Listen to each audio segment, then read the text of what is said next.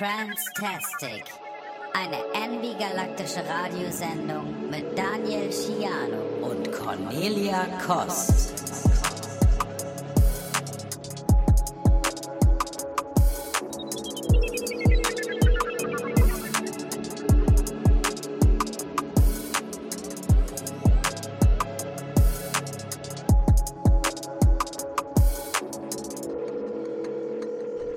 Hallo Daniel. Hallo Cornelia.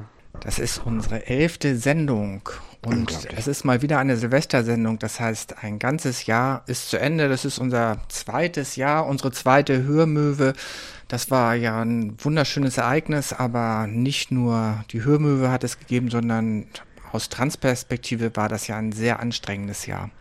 Vieles passiert, das Selbstbestimmungsgesetz haben wir immer noch nicht. Es wird immer weiter verschlimmbessert. Mir geht es überhaupt nicht gut damit und ich glaube euch da draußen wahrscheinlich auch nicht. Niemand weiß, ob es kommt und wann es kommt und wie es am Ende ausgestaltet sein wird. Und ich denke, wir werden im kommenden Jahr weiter um unsere Rechte kämpfen müssen. Was haben wir denn in unserer Sendung?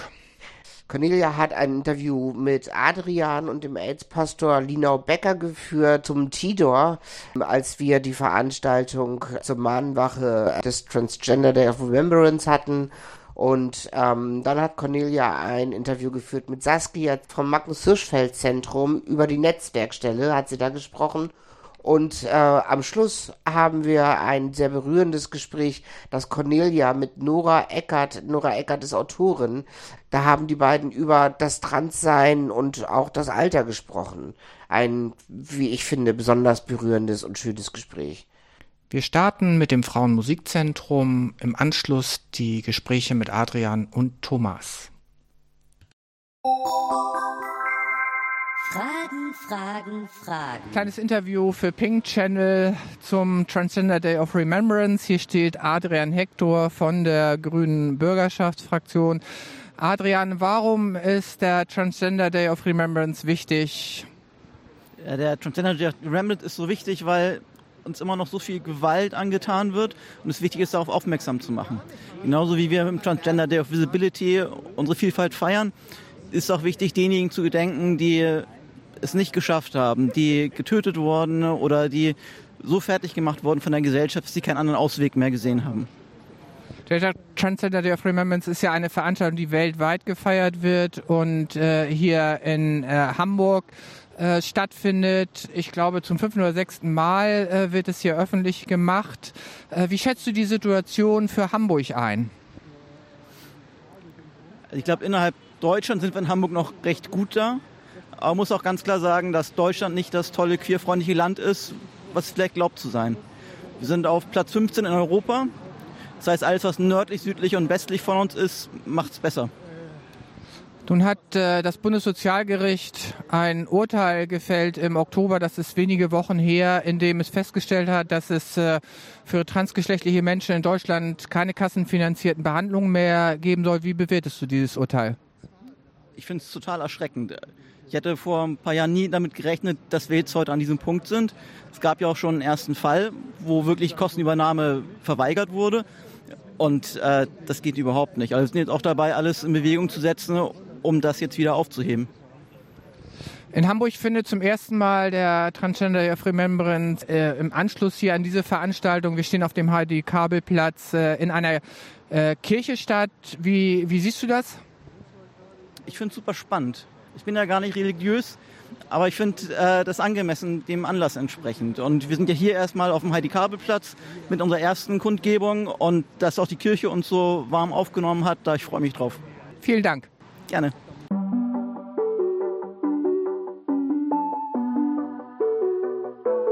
Aber warum? Ich weiß gar nicht, AIDS-Pastor, ist das die äh, richtige Formulierung oder ist das äh, diskriminierend? Thomas Linau-Becker. Ähm, es ist die unter der Hand Bezeichnung, die jeder kennt und jede. Ähm, AIDS-Pastor sagt man ganz viel. So, das war damals eine echte Aufreger, dass Hamburg einen AIDS-Pastor bekam. Und deswegen finde ich es auch schmeichelhaft, irgendwie sich daran noch zu erinnern, ne? dass es das in Hamburg mal gab. Heute habe ich halt eine Stelle für Seelsorge und Begleitung von Menschen mit HIV und AIDS. Es ist, glaube ich, das erste Mal, dass in Hamburg ein Transgender Day of Remembrance, den wir heute begehen, bei euch in der Kirche stattfindet. Wie kam es dazu? Ja, es war im letzten Jahr so, dass eine Teilnehmerin von der Veranstaltung hier auf dem Heidi-Kabel-Platz einfach bei uns angerufen hat. Es war der Tag vor Toten Sonntag und dann hat sie gesagt, hallo, ähm, könnt ihr nicht irgendwie für uns beten oder das Thema irgendwie Gewaltopfer, Transgender Gewaltopfer in euren Gottesdienst einbeziehen? Das haben wir dann gemacht, haben ein eigenes Gebet gesprochen und Fürbitte gesprochen. Und dieses Jahr habe ich gedacht, nun gucke ich mal selber irgendwie. Es ist ein Montagnachmittag, die Kirche ist da, sie ist offen und ich freue mich, dass ihr kommt. Wir äh, wissen ja noch gar nicht, wie es ablaufen soll, aber äh, was wird passieren jetzt in der, äh, in der Kirche? Also dieser Teil Verlesung von Namen von Menschen, die Opfer von transphober, transfeindlicher Gewalt sind, das wird in der Kirche stattfinden. Und ich finde genau diesen Teil, der ist genau der richtige in der Kirche, weil letztlich das traurige Schwere des Lebens da auszusprechen, sich daran zu erinnern und letztlich auch zu begehen, dass wir trotzdem äh, hoffnungsvoll und freudig leben und fürs Leben kämpfen. Das gehört dahin. Und ich finde es super, dass wir es da machen können. Willst du selber einen Anteil haben? Wird es äh, von dir einige Worte geben? Ich finde das ganz, ganz toll, dass wir es in der Kirche machen. Freue mich da riesig drüber. Ja, ich glaube, dass es eine ganz äh, große Geste auch ist, auch eine ganz wichtige Geste in Richtung der Trans-Community. Insofern sage ich mal Dankeschön. Bitteschön und selber auch Dankeschön. Ich freue mich, dass ihr kommt. Das was Fermentes mit der aktuellen Single eigentlich. Daniel, das BSG hat ein Urteil gefällt. Was sagst du dazu? Ja, im, Oktober gab es ein Urteil des Bundessozialgerichts in Kassel. Eine nicht-binäre Person hatte geklagt, weil sie eine Mastektomie bezahlt bekommen wollte. Das Gericht in Kassel entschied nun im Grunde, also so ganz einfach umrissen, dass sämtliche Operationen an Transpersonen egal ob binär oder nicht binär, nicht von den Krankenkassen bezahlt werden müssen. Mit der Begründung, dass die Patientinnen und Teras partizipativ, also gemeinsam entscheiden. Das ist natürlich desaströs für uns alle. Ähm, ich vermute, das wird darauf hinauslaufen müssen, dass die Politik bzw. der gemeinsame Bundesausschuss Regeln erarbeitet. Ich denke aber, wir sind im Moment guter Dinge, dass Operationen weiterhin übernommen werden, sofern der Antrag sorgfältig gestellt wird, oder, Cornelia? Ja, wir hatten tatsächlich in Hamburg zwei Fälle und es waren bundesweit die ersten Fälle, dass sich Krankenkassen darauf berufen haben und die Kosten abgelehnt haben. Da sind wir zurzeit im Widerspruch bei diesen Fällen. Ansonsten ist das bisher nicht im großen Stil passiert und der Bundesausschuss der Krankenkassen hat ja auch schon deutlich gemacht, dass sie möchten, dass das Verfahren, wie wir es im Moment haben, weiterläuft und davon gehen wir auch im Moment aus. Also lasst euch bitte alle gut beraten in Beratungsstellen bei uns oder im MHC. Sorgt dafür, dass eure Anträge nicht abgeschickt werden, dass ihr eure Anträge nicht abschickt, unfertig oder mit äh, schlechten Gutachten. Das ist in jedem Fall immer zu empfehlen. Zu diesem ja. Thema passt ja unser nächstes Gespräch gut. Mit wem haben wir da gesprochen, Daniel? Mit Saskia Zizigias vom Magnus Hirschfeld Zentrum.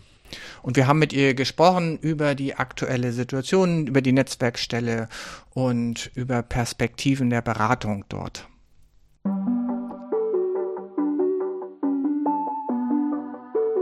Aber warum? Saskia, du hast jetzt welche Stelle im MAC bekommen? Also ich bin äh, Teil des Se äh, Projektes Selbstbewusst Trans und wir machen Transberatung, das heißt Beratung zur Geschlechtsidentität, als The Thematik Geschlechtsidentität, vornehmlich äh, für trans- und nicht-binäre Personen, äh, aber auch für intergeschlechtliche Personen. In dem Fall haben wir aber keine Peer-Beratung, ähm, höchstens das Know-how. Ähm, darüber hinaus ähm, beraten wir auch Angehörige von trans- und nicht-binären Personen, sowie auch Fachkräfte oder MultiplikatorInnen. Und wir machen auch Transakzeptanzarbeit zum Abbau von transnegativen Vorurteilen. Das heißt, wir machen kleine Fortbildungen und Schulungen für Fachkräfte oder MultiplikatorInnen oder nehmen an Netzwerkveranstaltungen wie dieser hier auch teil. War ja bisher explizit die Netzwerkstelle Trans im MHC angesiedelt. Und so wie ich das verstanden habe, ist die durch euch auch besetzt worden, weil K. Stern, eine aktivistische Person, sehr bekannte aktivistische Person, ja auch hier bei uns schon im Radio gewesen, ähm, die Stelle verlassen hat. Wie sieht es aus mit der Netzwerkstelle? Wer macht das jetzt? Äh, das machen auch wir im Projekt Selbstbewusst Trans. Also mein Kollege Christian Grimpe und ich, Saskia Zizigias. Ähm, wir äh, haben sozusagen jetzt auch mehr Zeit zur Verfügung, die Netzwerkarbeit auch zu betreuen. Das ist sozusagen die positive Meldung. Es ist immer schade, wenn ähm, Personen äh, aus dem MHC ausscheiden, gerade K Stern. Aber wir kooperieren auch noch viel mit K Stern, zum Beispiel im Bereich unserer Netzwerkveranstaltungen wie dem Runden Tisch Trans Norddeutschland oder auch dem ähm, Gesundheitsnetzwerk Geschlechtsinkongruenz.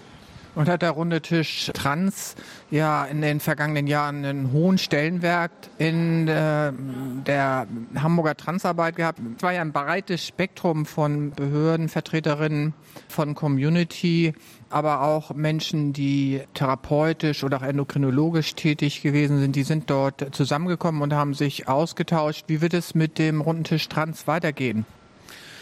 Im Grunde soll das, äh, was äh, begonnen wurde, auch fortgeführt werden, äh, immer zu Themen, die zum Teil auch aus dem Plenum heraus entstehen. So auch im Dezember diesen Jahres gibt es eine neue, neue Ausgabe des Runden Tisches geben ähm, zum Thema äh, die Versorgung von Personen ohne Krankenversicherung.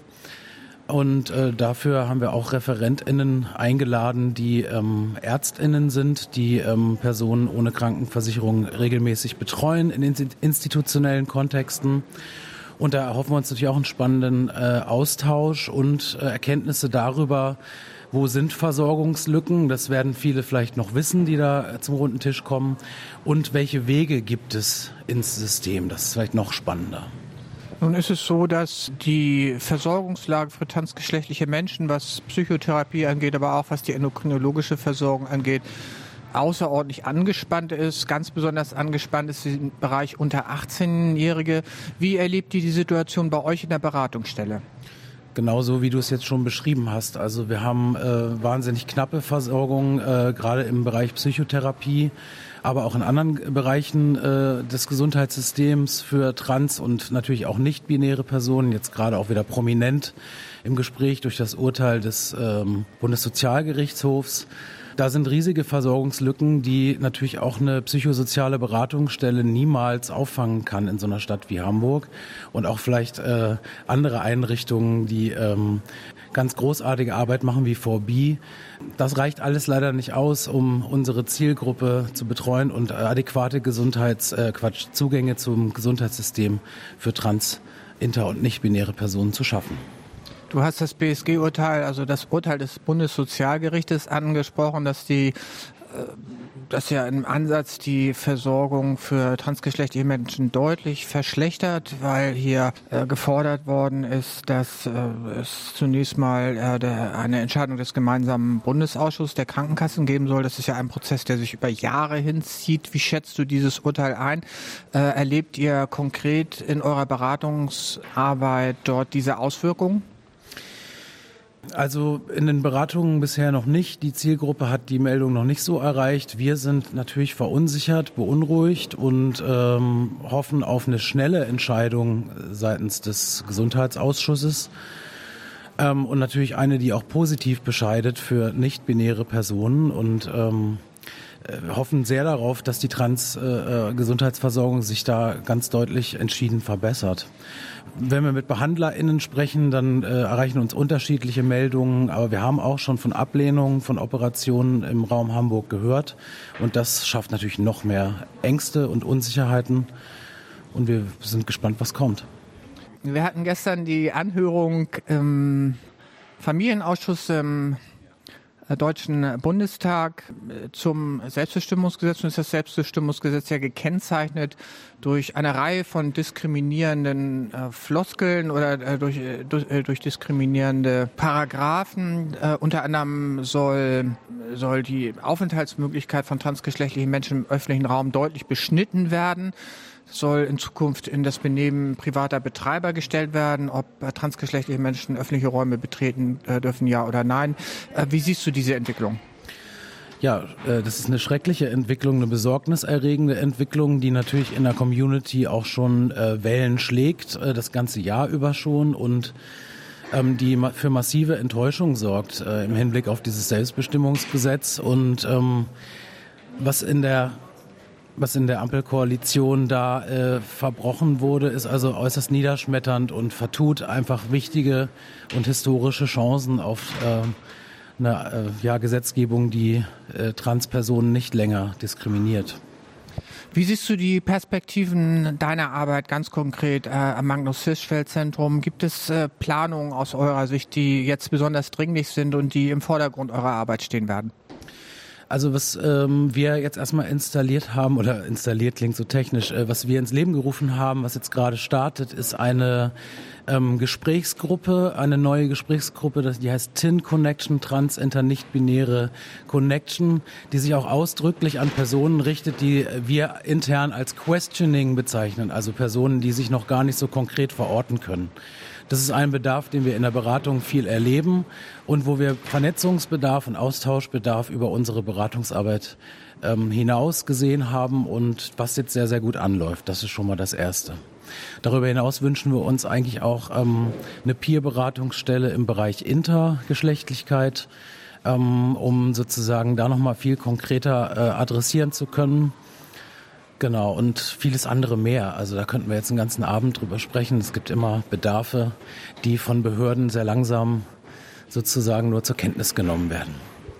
Wenn du einen Wunsch frei hättest, was wäre das für ein Wunsch? Ein Selbstbestimmungsgesetz, das uns alle begeistert. Saskia, vielen Dank für das Gespräch. Sehr gern. Das war Korimi mit Oberlippenbart. Korimi hat gespielt auf der diesjährigen Pride Night und uns alle begeistert. Und über diesen Song habe ich mich besonders gefreut.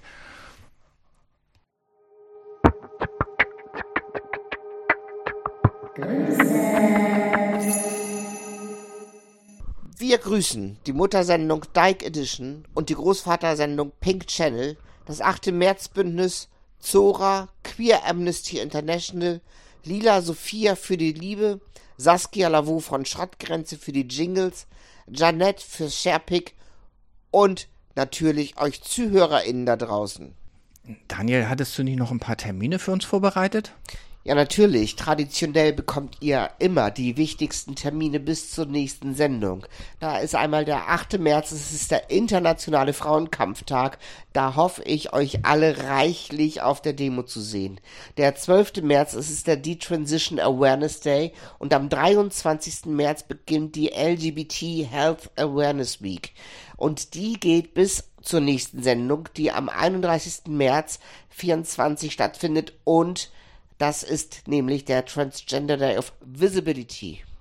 Und jetzt weiß ich, dass Ricarda dazu noch eine Bemerkung loswerden muss. Alle Turfs sind ausgeladen.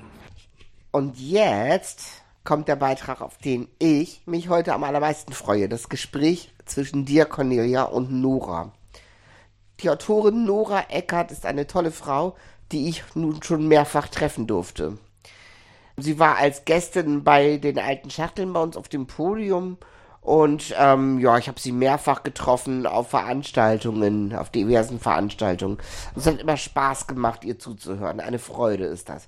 Wenn sie erzählt, wie das Transleben in den 70er und 80er Jahren war, dann kann man nur zuhören. Und auch darum wird es in dem Gespräch gehen, das ihr jetzt zu hören bekommt. Schnacken Nora Eckert vorzustellen, ist so ein bisschen Eulen nach Athen zu tragen. Wobei ich ehrlich gesagt sagen muss, ich weiß gar nicht, wie viele Bücher du mittlerweile veröffentlicht hast und du kennst sie wahrscheinlich alle besser, die Titel, als ich sie kenne. Ja, das sind eine ganze Menge, aber die wenigsten haben etwas mit Trans zu tun.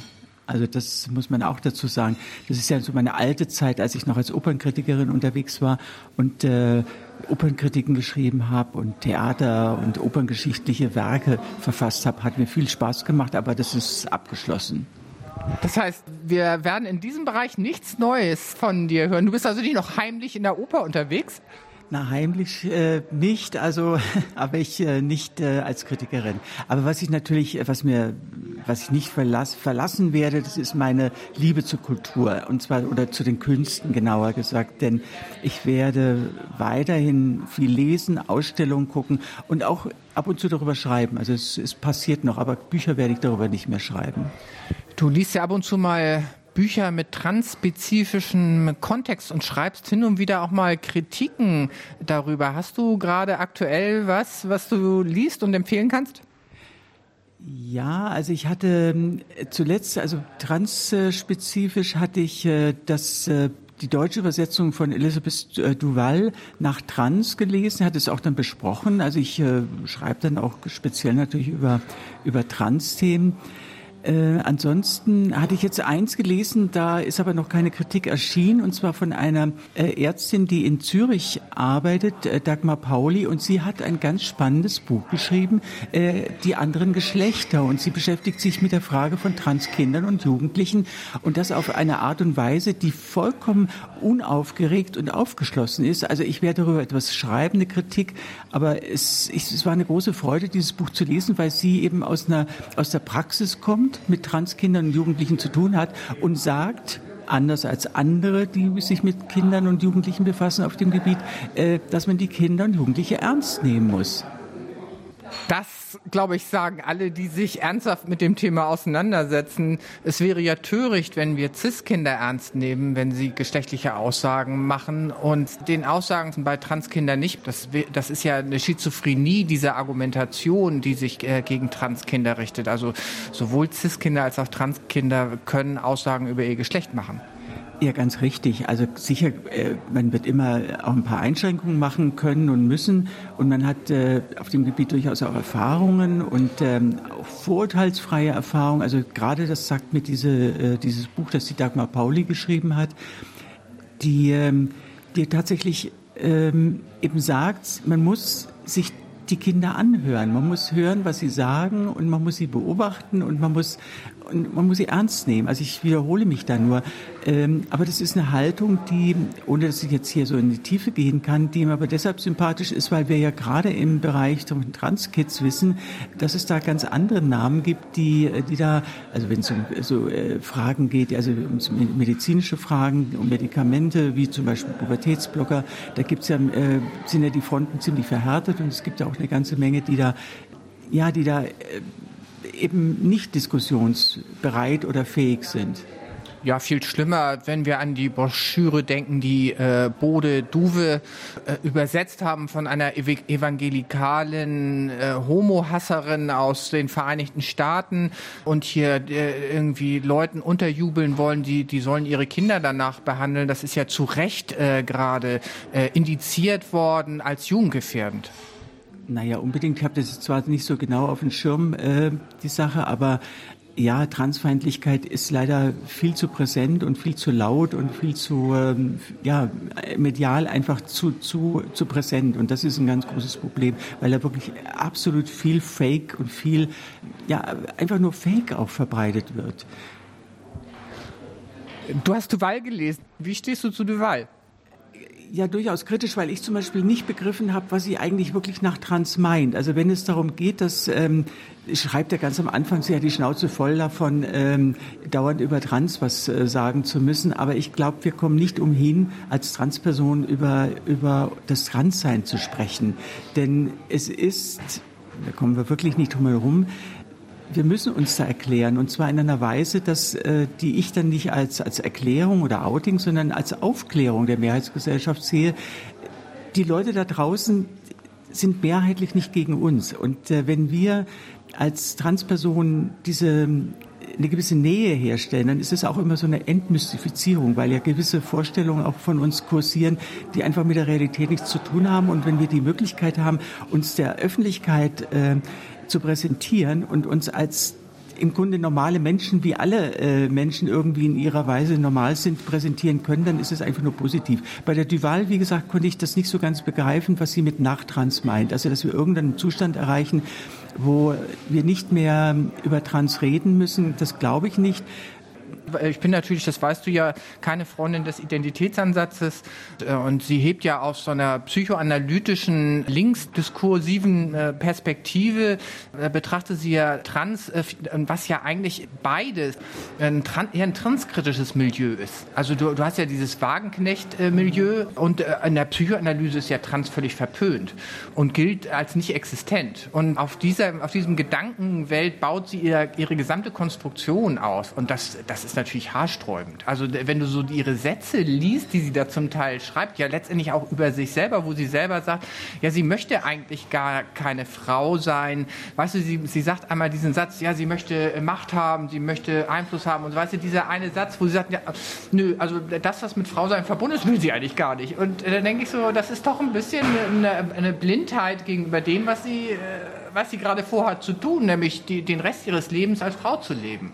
Ja, ganz richtig. Das äh, sehe ich auch so, wie du das sagst. Nur sie hat auch eine sehr abgehobene akademische Sprache und das tut dem Buch nicht unbedingt gut, weil es, es sind komplexe Dinge, die zu vermitteln sind, aber der Versuch müsste eigentlich sein, die Sachen, die komplex sind, nicht noch komplexer darzustellen, sondern sie einfacher oder verständlicher darzustellen. Das gelingt ihr nicht. Aber was man ihr zugute halten kann oder muss, dass sie sehr, sehr jung ist. Und als sie dieses Buch geschrieben hat, war sie wahrscheinlich gerade 18, 19, weil mit 20 äh, ist es veröffentlicht worden in Spanien. Also in dem Alter doch ein so anspruchsvolles Buch, es ist anspruchsvoll, weil sie da wirklich alle wesentlichen philosophischen äh, Positionen da wiedergibt und referiert und kritisch kommentiert. Ähm, das ist schon eine Leistung, aber sie, ja, sie übernimmt sich damit. Und wie gesagt, sie kann mir hat sie zumindest nicht vermittelt, was das wirklich bedeuten soll nach Trans. Wenn es heißt, eine Normalität zu gewinnen, also dass wir äh, tatsächlich diese Situation erleben, dass wir äh, in dieser Gesellschaft dazugehören und mitgedacht werden von dieser Gesellschaft, dann bin ich bei ihr, wenn das die Normalität ist. Aber das heißt aber nicht, dass wir dann nie wieder über Trans reden müssen. Du hast äh, sehr lange ein sehr normales Frauenleben geführt und hast dich sehr spät geoutet. Auf eine gewisse Art und Weise. Du hast ja sozusagen mehrere Outings ja gehabt, aber du weißt, auf was ich anspiele. Äh, warum hast du dich so spät noch geoutet? Warum hast du dieses Leben nicht einfach so ganz in aller Ruhe so zu Ende gebracht, wie du es ja lange gelebt hast? Also, dass ich das überhaupt so lange in dieser Anonymität gelebt habe als nicht geoutete Transfrau, das kann ich gar nicht mal genau sagen, warum ich das äh, getan habe. Also am Anfang war es wirklich der Wunsch aus dieser, ich kam, kam ja aus der Nachtarbeit und habe dann diesen Wechsel von der Nacht in Tagleben geschafft. Und ich habe wirklich mit dieser Vorstellung, jetzt im Tagleben und in so, so in Anführungsstrichen normalen Leben angekommen zu sein, schon mit der Vorstellung äh, verbunden, äh, warum soll ich da jetzt dran sein? Also Frau zu sein genügt, das ist schon eine Herausforderung genug in dieser Gesellschaft, die äh, von Gleichberechtigung nichts weiß. Also gut, ich habe, ähm, ich hatte diesen Ehrgeiz gehabt, als nicht geoutete Transfrau eben als Frau zu arbeiten. Das ist mir tatsächlich bis auf ein Zwangsouting ganz am Anfang äh, meiner Tätigkeit in einem großen Industriebetrieb auch tatsächlich gelungen, 36 Jahre lang. Aber ich muss auch sagen, nach diesen 36 Jahren, als die Rente in Sicht kam, und es war dann ein absoluter Wechsel, in meiner Einstellung. Ich habe dann überlegt, was passiert dann, was mit dem Ruhestand. Ich bin sehr aktiver Kultur- und naturaffiner Mensch und äh, dauernd unterwegs. Ich hätte das alles so weitermachen können, aber ich habe dann irgendwie mit einmal, ich hatte mich auch mit meiner Vergangenheit befasst und diese ganze Vergangenheit kam auch wieder zurück und diese Vergangenheit war eben so intensiv trans, ganz sichtbar, äh, dass ich wirklich auch gemerkt habe, dir fehlt was in deinem Leben, dir fehlt das Transsein. Und äh, es war wirklich so, wie ich sage, 2018, dass ich den Entschluss gefasst habe, ich will als Transfrau sichtbar werden. Ich will nicht mehr dieses, weil es war auch immer ein Versteckspiel. Ich will das nicht mehr. Und dann kam der Entschluss, gut, also das machst du jetzt nicht einfach nur, dass du irgendwie an dein Klingelschild hängst, Transfrau in Klammern, äh, sondern, was ich natürlich nicht gemacht habe, äh, sondern ich habe dann entschieden, du gehst jetzt in einen Verein und dort wirst du aktiv mitarbeiten und das war damals Trans Interqueer und das hatte ich dann auch gemacht und es war ein absoluter Befreiungsschlag. Also du hast das äh, nicht bereut, äh, dich zu outen? Überhaupt nicht. Im Gegenteil. Mir ist, äh, ich hatte dann bei der Abschiedsfeier entschieden, also ich mache eine Abschiedsfeier und auch entschieden, dass ich meinen Kolleginnen, die so lange mit mir zusammengearbeitet haben, manche haben wirklich, also so wie ich, drei Jahrzehnte da mit mir zusammengearbeitet, äh, denen wirst du jetzt sagen, dass sie seit, dass sie so lange Zeit mit einer Transfrau zusammengearbeitet haben. Und es war eine ganz tolle Erfahrung. Ich meine, gut, ich war bekannt, wenn man so lange in einer Firma ist, ist man bekannt und ich habe mich auch immer engagiert, habe mich auch für die äh, Belange der, äh, von, von uns ähm, äh, ArbeitnehmerInnen eingesetzt, indem ich zum Beispiel dann äh, alle Betriebsratswahlen organisiert habe. Also ich war schon auch bekannt in der Firma. Aber ich wollte das meinen Kolleginnen sagen und äh, dieses, dieses, diese Abschiedsfeier war ein ganz irres Erlebnis, weil ich plötzlich einen unheimlich tollen Applaus bekommen habe mit Bravos und so vielen Menschen wie noch nie in meinem Leben, die mich alle an ihre Brust drücken wollten, weil es, es war wirklich herzerweichend. Aber es war eine ganz tolle Geschichte, weil in dem Moment ist mir ein Riesenstein von der Brust gefallen. Ich habe, ich habe, äh, es war wirklich wie, wie ein, ein, ein Befreiungsschlag. Ich habe mich frei gefühlt, so wie, wie damals äh, 1976, als ich anfing, äh, trans zu leben, als ich meine Transition startete. Das war damals auch ein absoluter Befreiungsschlag, weil ich wusste, jetzt bist du endlich im richtigen Leben angekommen. Und dann, so viele Jahrzehnte später, war es wieder ein richtiges Leben, trans zu sein. Und ich habe das nicht einen Tag bereut, also nicht, nicht eine Minute bereut. Hattest du Angst vor dem Schritt? Äh, gar nicht. Ich war dann, ich bin eigentlich, wenn ich mich für Dinge entschließe, ähm, dann auch wirklich selbstbewusst. Also ich viele so Einzelentscheidungen im Leben, wenn ich etwas mich durchgerungen habe, manche Dinge dauern Jahre bei mir, bis ich mich entscheiden kann für etwas. Aber, aber wenn ich mich entschieden habe, dann, dann weiß ich, dass ich das will. Also da gibt's ähm, da gibt's dann auch keine Angst, weil dann will ich das und ja, vielleicht gibt's dann, gut, ich konnte ja nicht wissen, wie die, die Kolleginnen tatsächlich reagieren, aber ich wusste schon, dass sie ähm, vielleicht nicht so enthusiastisch, aber dass sie äh, auf meiner Seite sein würden und dass sie das eigentlich toll finden. Denn ich habe auch die Erfahrung gemacht, wenn man äh, anderen Menschen gegenüber, klar, Versteckspiel, wir spielen alle irgendwie auf unsere Weise Versteck in irgendwelchen Beziehungen, in irgendwelchen Geschichten. Wir sagen nie so die ganze Wahrheit, egal was, es muss nicht jetzt trans sein. Aber in dem Moment, wo wir ähm, Gesicht zeigen, wo wir offen sind, das imponiert. Also ich glaube, das ist wirklich... Ähm, ehrlich zu sein, sich gegenüber und anderen gegenüber, das, das, das kommt meistens gut an. Wenn du jetzt zurückblickst und das äh, Leben nochmal anders leben könntest, würdest du wieder so lange Stealth leben, wie du gelebt hast? Also mit dem Wissen, nein. Mit dem Wissen, nein. Ich äh, damals, als ich 84 dann in dieser Firma, wo ich so lange war, äh, angefangen habe, konnte ich nicht wissen, wie meine Kolleginnen, wie gesagt, 84 war eine etwas andere Zeit, als wir heute haben, ich konnte nicht wissen, wie die reagieren. Und ich wollte halt auch, ähm, ja, das war so meine Überlegung damals, ich wollte nicht so die, erstens nicht die tolerierte Ausnahme sein, ich wollte auch nicht so der Exot sein, denn das wäre ich 84 mit Sicherheit gewesen. Äh, heute sieht es anders aus. Und ich weiß auch, habe das ja auch konkret erfahren, weil bei uns in der Firma hatte dann irgendwann mal eine junge Frau angefangen, eine, äh, eine kaufmännische Ausbildung oder Kauffrau-Ausbildung äh, zu machen die dann irgendwann nach einigen Jahren äh, auch eine Transition startete und zum Transmann wurde. Und da kam dann irgendwann in der, von der Personalabteilung eine Mitteilung, dass äh, aus Frau X Herr X wurde und wir wünschen viel Erfolg und, ähm, und was man halt so in solchen Situationen dann so von der Personalabteilung zu hören bekommt. Und da war ich natürlich dann ganz hellhörig geworden, na, wie reagieren denn jetzt die Kolleginnen? Und ich muss sagen, die haben ganz cool reagiert. Natürlich gab es auch ein paar dumme Sprüche, aber die sind geschenkt. Mein Gott, ja. Äh, ich, meine Witze sind auch nicht unbedingt immer so ganz ähm, äh, sauber. Also, aber es waren keine Bösartigkeiten. Es war also nicht dieses, was man sonst so erlebt, Hass oder, oder, oder wo man merkt, also das ist jetzt ein ganz gemeiner Witz, der so unter die Gürtellinie geht. Nein, es waren einfach nur so ein paar Witzeleien und damit war es erledigt. Das war ein Tag und dann war Schluss. Und damit war aber auch äh, die Person, um die es ging, die war akzeptiert. Das habe ich gemerkt. Und da muss ich auch, wenn, äh, wenn jetzt die Person akzeptiert wird, dann akzeptieren die dich genauso. Aber ich habe dann immer noch ganze Zeit wart, äh, darauf gewartet, äh, das dann tatsächlich umzusetzen. Aber diese Abschiedsfeier war die absolut richtige Entscheidung. Also ich hätte es im Grunde schon vorher. Ich hätte auch sagen können, oder im Grunde habe ich mich hinterher geärgert äh, und auch ein schlechtes Gewissen gegenüber dem Transmann gehabt, dem Kollegen, äh, dass ich nicht mal ihm gegenüber mich geoutet habe. Also da hatte ich dann wirklich ein ganz mieses Gefühl und habe aber noch den Bogen äh, noch vor der Abschiedsfeier erwischt, dass ich ihm dann mal in einem, äh, in einem Gespräch gesagt habe, du hör mal, du musst nicht denken, dass du hier alleine bist. Äh, und das ja, aber ich habe wirklich, das kam aus einem ganz miesen, schlechten äh, Gewissen heraus, weil ja, weil es eben eine Verweigerung ist von Solidarität oder von, von, von, ja, das, was ich eigentlich immer verlange von, so von, von der großen Gesellschaft, Solidarität, ja, verbündet sein.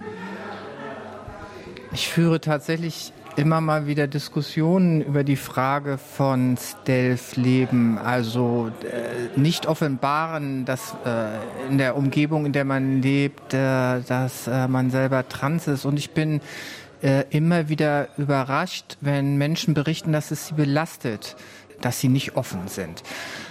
Hat sich äh, mit diesem zweiten Outing dein Verhältnis zu deinem Frausein geändert? Nein, glaube ich nicht. Äh, also ich wüsste, es wäre mir jetzt nicht bewusst, aber dass, ähm, dass man das nicht schafft von, äh, oder, oder verweigert oder, oder sich dieses Versteckspiel, es ist ja auch, ähm, dieses Versteckspiel habe ich ja dann irgendwann doch als belastend auch empfunden. Warum, warum bin ich als Transfrau oder warum soll ich als Transfrau nicht sagen können, wer und was ich bin? Ich meine, andere Menschen, gut, äh, Transsein ist was etwas Exklusives, es sind eben nur Transmenschen, das ist, ist eben so, aber äh, was ich sagen will ist, aber das ist doch nichts, was ich verstecken muss, ist doch nichts, was ich, ähm, wo ich, was ich anderen nicht sagen darf. Im Gegenteil, ich, äh, ich muss das sagen. Also ich, ich finde, auch wenn man wenn es um, um sexuelle Vielfalt geht, also wenn ich schwul, lesbisch oder was auch immer, bisexuell bin, dann ist es Gut, man muss es nicht, jemand muss es nicht alle auf die Nase binden, aber, aber man muss es kein Geheimnis draus machen. Denn in dem Moment, wo ich ein Geheimnis draus mache, bin ich ja auch immer auf irgendeine unberechenbare Art angreifbar. Äh, ich habe ja zum Beispiel durchaus äh, so, die, so im Kopf immer gehabt, naja, werde ich irgendwann mal entdeckt, sozusagen aufgedeckt, wäre ich mal so der Fall, so, ach, na wisst ihr schon, und die Frau Eckert, die ist ja gar nicht und auf diese Art. Und das war immer irgendwie so gesteckt, auch im Hinterkopf. Und irgendwann hatte ich auch wieder das Gefühl, nein, das hast du doch gar nicht nötig. Du hast es nicht nötig. Ich meine, wir sind, wir sind gleichberechtigte Menschen und das können wir nur dadurch zum Ausdruck bringen, finde ich, indem ich äh, diese Gleichberechtigung auch in Anspruch nehme. Ja, ich finde, es gibt so Situationen, die beide nicht gut sind. Also mir ist es aufgefallen, wenn ich zum, ich habe ja zwei Kinder, wenn ich zu meinen Schwangerschaften befragt worden bin und zu den Geburten mich äußern musste, die ich ja nicht hatte dann ist es so, als ich mich geoutet habe, war ganz klar, dass ich zu diesen Fragen nicht mehr, da bin ich nicht mehr einbezogen worden. Und beides war mir nicht angenehm. Also weder über eine Schwangerschaft zu reden, die ich nicht hatte, als auch nicht danach gefragt zu werden oder nicht dafür kompetent gehalten zu werden. Also äh, in, in, in, ich finde, auf eine gewisse Art und Weise äh, ist das Thema nicht wirklich aufgelöst durch das Outing. Richtig, also das, was du jetzt ansprichst mit Kindern, das kenne ich tatsächlich nicht und ähm, das stelle ich mir aber auch, so wie du es jetzt schilderst, ähm, ja, das unterscheidet äh, uns und das macht, und ich kann verstehen, wenn du dich dann wieder als zurückgesetzt oder benachteiligt fühlst, weil du eben dann plötzlich ja eben nicht mehr als die Mutter gesehen wirst. Und wir haben ja dann auch immer gewisse Vorstellungen, was ist Mutter, was ist Vater und verbindet mit, mit irgendwelchen auch Klischeevorstellungen. Äh, aber dass man dann plötzlich in dem Moment, wo man diese Mutter nicht mehr sein kann, ja, dann irgendwas verliert, nämlich die Kinder im Grunde verliert, also in, in, im ideellen Sinne, weil man einfach, wie du sagst, nicht mehr kompetent gehalten wird, da mitzureden.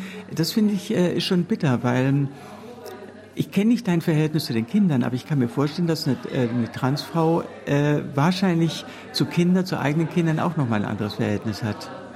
Ja, in jedem Fall. Als Frau hast du ein spezifisches Verhältnis zu deinen Kindern, unbedingt. Also das ist äh, zwingend so. Aber da, da steckt natürlich in meiner Lebensgeschichte viel mehr äh, Tragik drin. Das hatten wir ja auch in der Diskussion heute. dass äh, Transfrauen und lesbische Mütter ja in der Regel ihre Kinder verloren haben, dass sie ihr Umgangsrecht verloren haben. Das war ja bei mir auch über viele Jahre der Fall. Verbindest du mit dem Weg, den du jetzt hast, äh, hast du da noch eine Aufgabe, die du an dich selber stellst und an dein Verhältnis von äh, Frau sein und Trans sein? Gibt es da noch offene Dinge, die du für dich geklärt haben möchtest oder bist du eigentlich mit allem klar? Also ich würde behaupten, dass ich, was es Transsein und mein Transfrau-Sein angeht, äh, mit allem klar bin. Und da würde ich auch jetzt, das würde uns, glaube ich, auch unterscheiden, dass ich ähm, eigentlich immer ein sehr positives Verhältnis von Anfang an eigentlich zu mir hatte. Dass ich, ja, vielleicht, also Unzufriedenheit, dass ich vielleicht diese, man hat ja dann immer auch so Rollenbilder oder, oder Vorstellungen, wie, wie, wie, wie, wie bin ich denn jetzt Frau und auf welche Weise und, und wie, wie kann ich denn das vermitteln, wie darstellen. Also da arbeitet man ja mächtig äh, in sich und mit sich. Gut, da war ich am Anfang sicherlich auch wirklich in einer Lernphase, aber irgendwie wusste ich immer, dass du auf dem richtigen Weg bist und dass dass wenn auch noch nicht alles so ist, wie du das dir vorstellst oder fühlst oder fühlen willst, äh, dass es aber der richtige Weg ist. Wobei ich also auch sagen will, ja, also du hattest das ja auch angesprochen mit dem, dieses Outing muss ja nicht unbedingt für alle äh, äh gelten als, als, als, als Befreiungsschlag. Also ich sehe das durchaus. Ich kenne äh, Personen, Transfrauen, äh, also gerade bei Transfrauen ist mir das so äh, auch aufgefallen, die würden nie dran denken, sich zu outen, weil sie, ähm, aber weil sie auch gesagt, weil sie dann irgendwann so in sich die Vorstellung haben, dass sie dieses Transsein aufgehört haben. Das heißt, dass sie in dem Moment, wo die Transition für sie abgeschlossen war, war das wie eine, wie ein Übergang, ein Übergang in ein, ja eben ein neues Dasein, was mit dem und dieses Transsein war sozusagen nur dieser Weg dorthin. Und irgendwann war der erledigt, alles geschafft, abgehakt, die ganze Liste. Und damit äh, begann ein völlig neues Leben und das Transsein war weg. Und äh, ich kann verstehen, wenn, also wenn diese Einstellung da ist, äh, dass ich dann auch sage, okay, gut, ich muss dann zwar so für die anderen meine Biografie etwas umschreiben, weil dann gibt es eben, äh, dann kann ich eben nicht zwei Biografien haben, wie es Transmenschen eigentlich haben, weil wir fangen alle irgendwie mal mit einer weiblichen oder mit einer männlichen Sozialisation an und an irgendeinem Punkt äh, wechseln wir das, äh, die Geschlechtsrolle und was auch immer, das ist ja dann bei diesen Personen nicht möglich, weil sie müssen ja dann sozusagen eine lückenlose CIS-Biografie haben. Und das sehe ich als Schwierigkeit an. Offenbar aber nicht für die Menschen, die es leben, weil ich habe solche Personen kennengelernt, die tatsächlich äh, das durchhalten und äh, und ein ganzes Leben inzwischen auch alt geworden sind und ein ganzes Leben lang mit Heirat, mit Partnerschaft und all diesen Dingen äh, schaffen zu leben. Aber immer mit diesem Bewusstsein, dass sie eigentlich zwei Biografien hatten. Aber nicht darüber reden. Also wie das funktioniert, weiß ich nicht. Aber dass es funktioniert, äh, weiß ich. Und, äh, und das, das muss man respektieren. Also ich habe da jetzt keine Probleme damit äh, zu sagen, nee, das geht nicht. Ich nehme an, dass du Jan Morris Rätsel äh, gelesen hast und, und möglicherweise auch René Richards kennst, äh, Second Surf. Das ist die äh, langjährige Trainerin von Martina Navratilova. Beide ich glaube, Rena Richards lebt noch, aber Jan Morris ist mittlerweile tot und beide sind sehr unversöhnt mit ihrem Transsein gestorben oder, oder sind sehr unversöhnt mit ihrem Transsein. Also Jan Morris, äh, ich weiß gar nicht mehr, was sie genau gesagt hat, aber äh, also beide haben so eher so die Haltung gehabt, äh, wenn sie gewusst hätten, was das auch für sie bedeutet, hätten sie es nicht gemacht, so ungefähr. Also äh, am Ende ihres Lebens nochmal so einen, so einen sehr kritischen Blick aufs Transsein Kannst du das nachvollziehen und, und denkst du, ähm, dass so eine Gefahr äh, für uns bestehen würde? Also die Namen, die du genannt hast, die kenne ich, äh, aber ich weiß auch, dass ähm, Jan Morris äh, ein Buch geschrieben hat. Also bei René Richards weiß ich nicht, ob es auch ein Buch gibt. Äh, ja, okay, dann kenne ich das aber nicht. Ich habe äh, bei Jan Morris nur reingeguckt, wie man so sagt, so mal überblättert.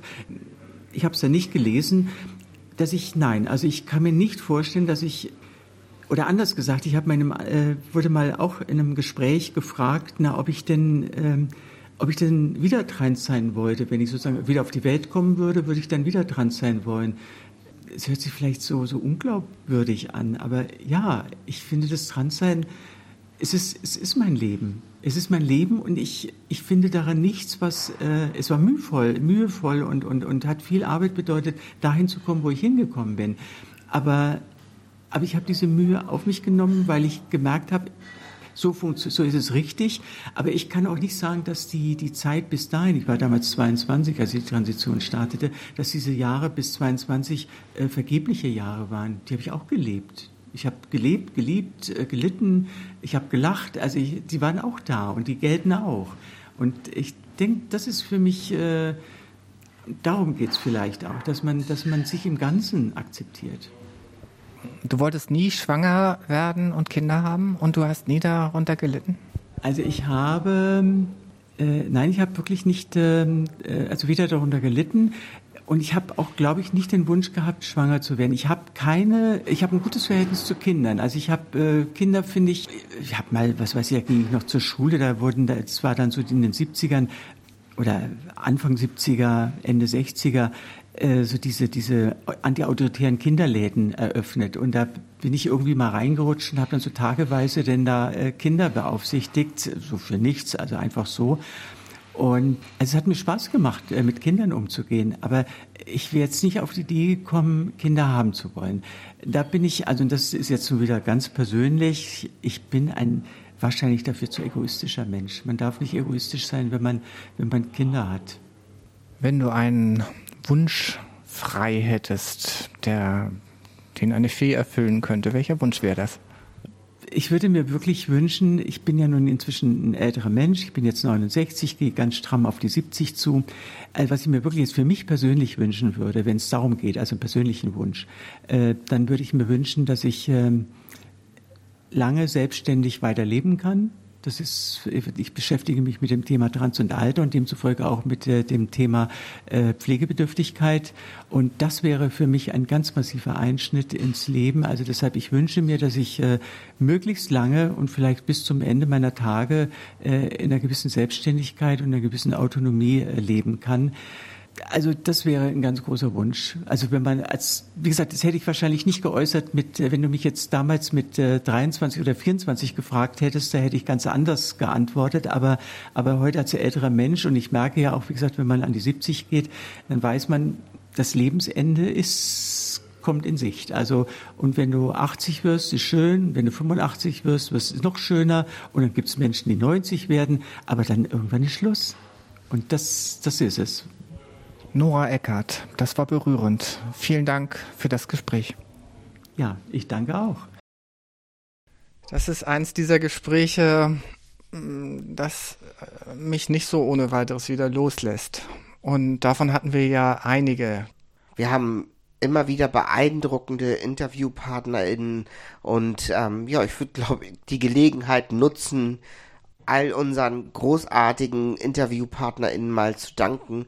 Ihr seid es eigentlich, die diese Sendung so groß machen. Wir sind hier nur das schnöde Beiwerk. Eigentlich gewinnt ihr alle den Preis und all die Preise, die wir auch in der Zukunft hoffentlich noch absahnen werden. Ja, ich finde, das stimmt, das, was Wolfgang, unser Chefredakteur bei Pink Channel sagt, dass wir die Sendung für die Menschen machen und nicht für uns. Und ich glaube, das sollte auch deutlich werden mit dem, was wir hier tun. Naja, wir machen sie auch für uns, nämlich weil sie Spaß macht. Also ja. mir macht das Spaß. Ja, das stimmt. Dann können wir doch nur sagen, auf die nächsten zwei Jahre, Daniel. Auf die nächsten zwei Jahre. Zum Wohl. Zum Wohl. Euch wünsche ich einen guten Rutsch und alles Gute und viel Glück fürs kommende Jahr. Tschüss, Daniel. Tschüss, Cornelia. Ich liebe dich. Ich liebe dich.